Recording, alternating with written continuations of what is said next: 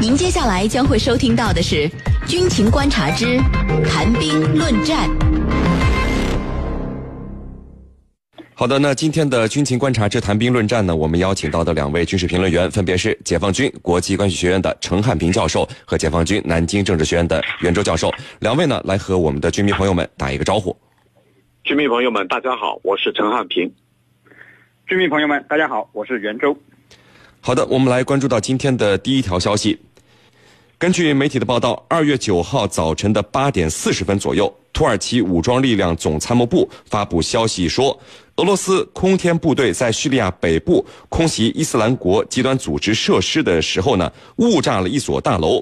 当时参与诱发拉底河之盾行动的土耳其官兵就在这栋楼内。呃，这次轰炸呢，导致了三名土耳其军人死亡，十一人受伤。俄罗斯总统普京为此向土耳其总统埃尔多安表示了慰问。那土耳其军方的一名高层人士向媒体表示说，土方积极看待俄罗斯就俄空天军在叙北部误炸导致三名土军人死亡事件所采取的建设性立场。那么这起误炸事件会给俄土关系带来什么样的影响吗？俄罗斯和土耳其在叙利亚的军事行动是否是一个联合进行的状态呢？我们继续来关注到这个话题。呃，袁教授，土耳其军队是从去年八月份开始直接在叙利亚进行代号为“幼幼发拉底河之盾”的军事行动的啊。先是在这个叙利亚反对派的帮助下。打下了叙北部城市贾拉布鲁斯，那目前呢，则是在进攻这个巴普这座城市。这个土耳其军队在叙利亚的作战对象主要是哪一方势力？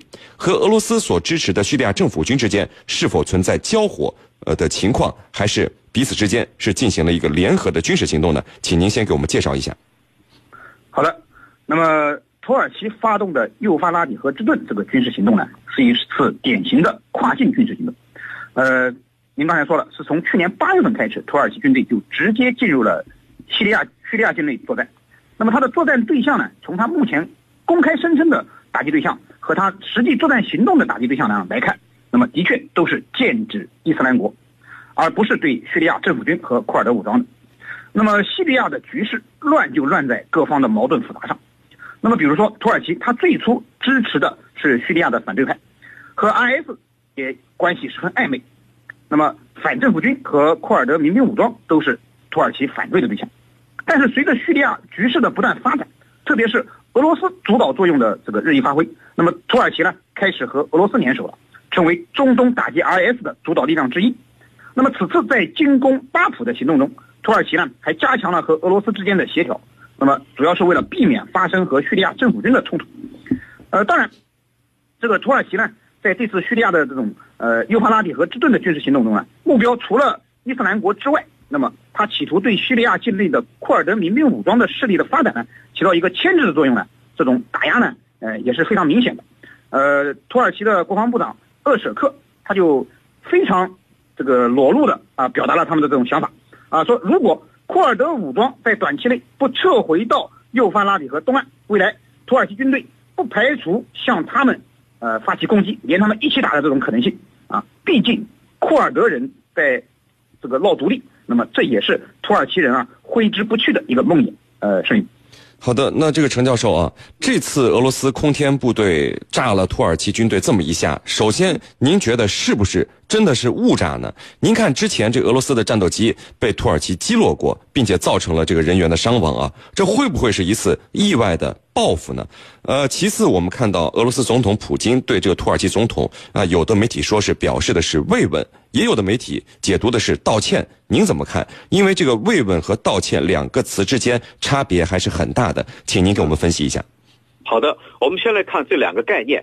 如果说是道歉的话，那么就是对这件事情，呃，我们做的不好，做的不对，那么需要对方的谅解。那这是道歉，那么是慰问的话，那么差别就比较大了。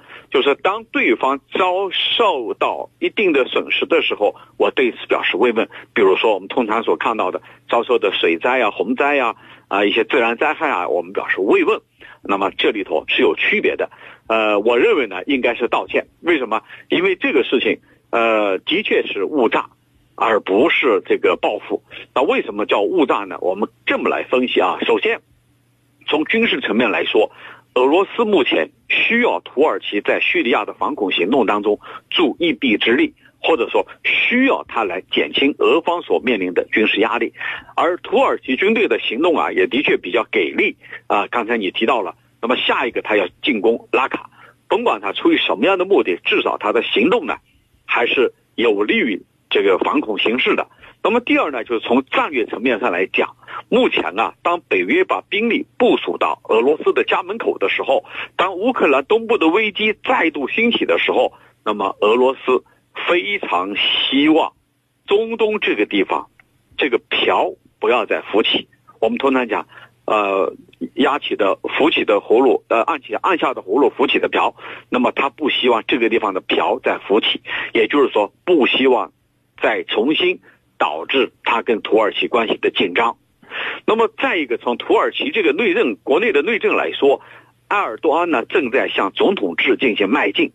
那么，他需要打压国内的这个政治势力政敌，那么很很容易去寻找一个目标来转移他的视线，激发他的国内民族主义。所以在这样的背景下。俄罗斯是万万不可去误炸的，一旦误炸，很有可能引火烧身，影响他在中东的这种战略布局。所以呢，我认为这种呃是报复的说法是不正确的，很有可能就是真正的意义上的误炸。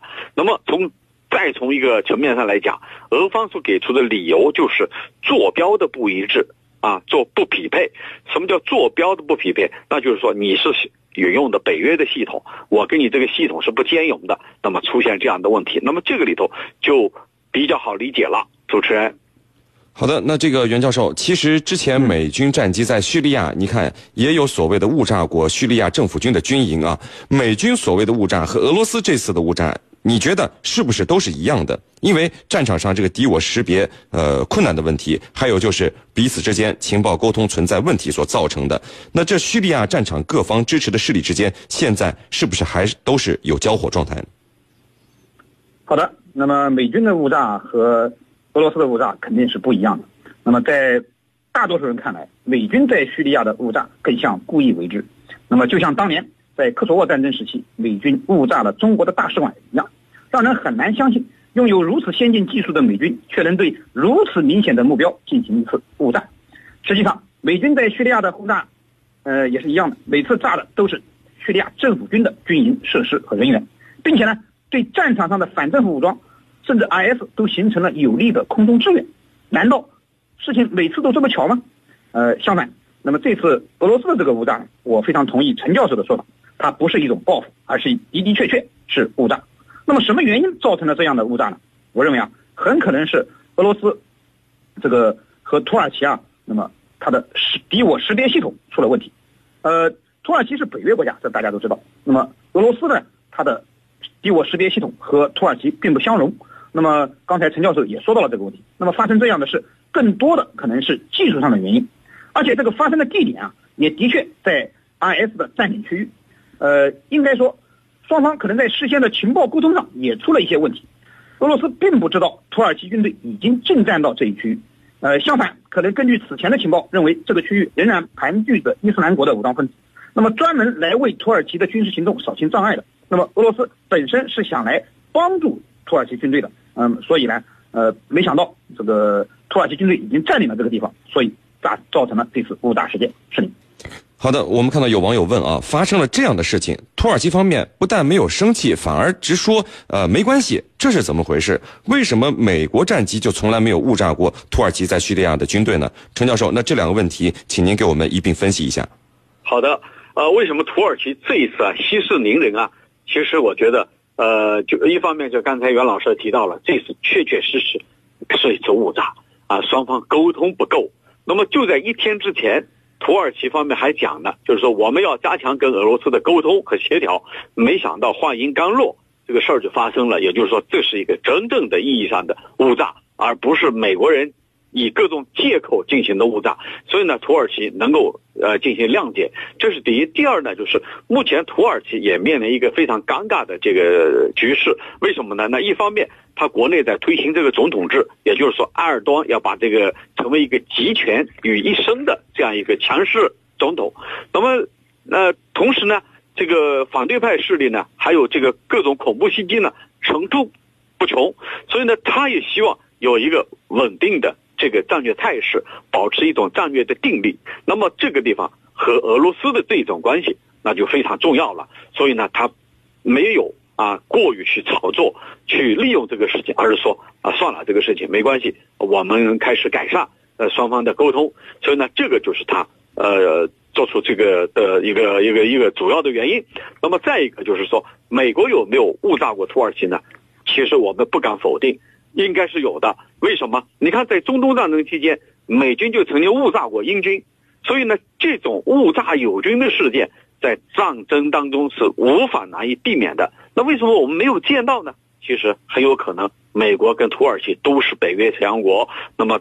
误炸以后，可能大家就啊把这个事情就压下来了，就不了了之了，就没有大规模的报道，或者呢这些误炸事件它比较小，规模比较比较小，不像这一次啊死了三个，然后十一个受伤，那么这个还是比较呃事态还是比较大的，呃，那么我估计啊，就是平时美国跟土耳其这种，呃，当然它同处于北约，它的这种沟通机制，它的体系它是一致的，因此呢可能会比较少。但是也不完全排除，绝对没有，所以呢，只能这样去理解。主持人，好的，那各位不要走开，接下来呢是半点广告时间，在简短的半点广告之后呢，我们将和两位军事评论员一起来和大家聊到今天军情观察之谈兵论战的另一个话题。